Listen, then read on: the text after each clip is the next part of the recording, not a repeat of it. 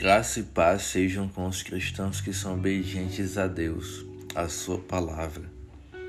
O verso-chave da mensagem de hoje está em 1 Samuel, capítulo 15, versículo 22. Samuel, porém, respondeu: Acaso tem o Senhor tanto prazer em holocaustos e em sacrifícios quanto em que se obedeça a Sua palavra?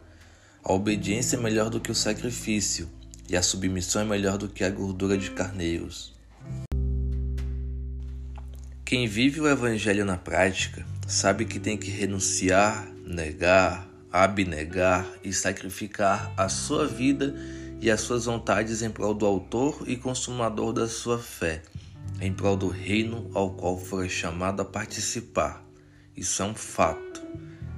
No meio disso, corre-se o risco de viver um legalismo que o leva a esquecer que a obediência à vontade de Deus é mais importante que um sacrifício o legalismo pode até ser confundido com obediência, mas ele leva o homem a pensar que a salvação vem por suas mãos, pela sua prática da palavra.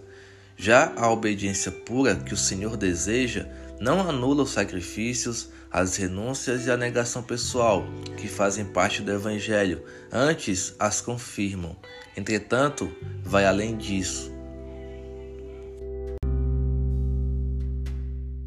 Muitas vezes Deus nos dá uma ordem e tentamos imaginar como podemos fazer o que ele nos disse. Com Saul foi assim.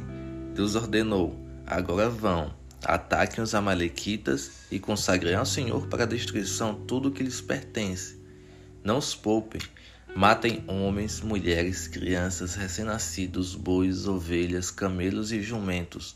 1 Samuel 15:3. Essa era a ordem de Deus.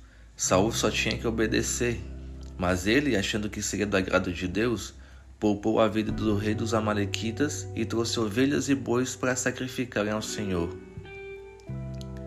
Sabe aquela frase que diz: De boas intenções o inferno está cheio?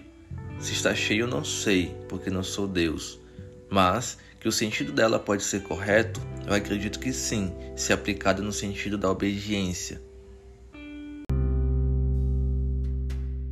É lógico que a intenção de Saul era agradar a Deus. Os sacrifícios foram instituídos pelo próprio Yahvé através da lei de Moisés. Seria lógico pensar que Deus se agradaria desses sacrifícios em gratidão pela vitória, mas Saul tinha que entender o porquê de Deus mandar eliminar esse povo, os amalequitas. Este havia séculos antes se oposto ao povo hebreu na saída deles do Egito. Aqui há outra lição Deus não se esquece de quem pratica o mal contra o seu povo, dele é a vingança. Então, pela ordem que Deus deu a Saul, ele iria executar os seus juízos sobre esse povo ímpio. O que cabia a Saul não era imaginar o que poderia agradar a Deus, nem se sujeitar a aconselhamento e à pressão de seus soldados.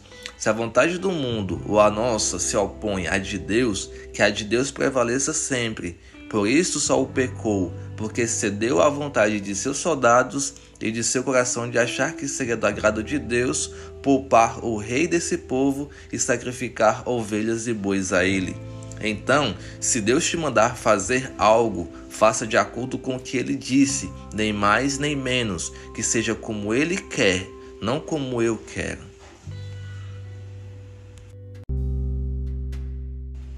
Oração. Pai, Santo e soberano Deus, nos ensine a sermos obedientes como Jesus e a declarar com sinceridade e sabedoria as palavras que ele disse quando orava a ti. Não seja como eu quero, mas como tu queres, a fim de que a sua vontade seja feita em nós, na nossa vida e através de nós na vida das outras pessoas, no mundo. E que o Senhor abençoe os que sabem que não basta oferecer sacrifícios de forma vazia ou renunciar a algo para conseguir a salvação, pois ela já foi conquistada por Cristo, e que sabem que o desejo central do seu coração é que sejamos obedientes e submissos, pois foi assim que Jesus procedeu, e por isso, como seguidores dele, devemos viver da mesma forma. Amém.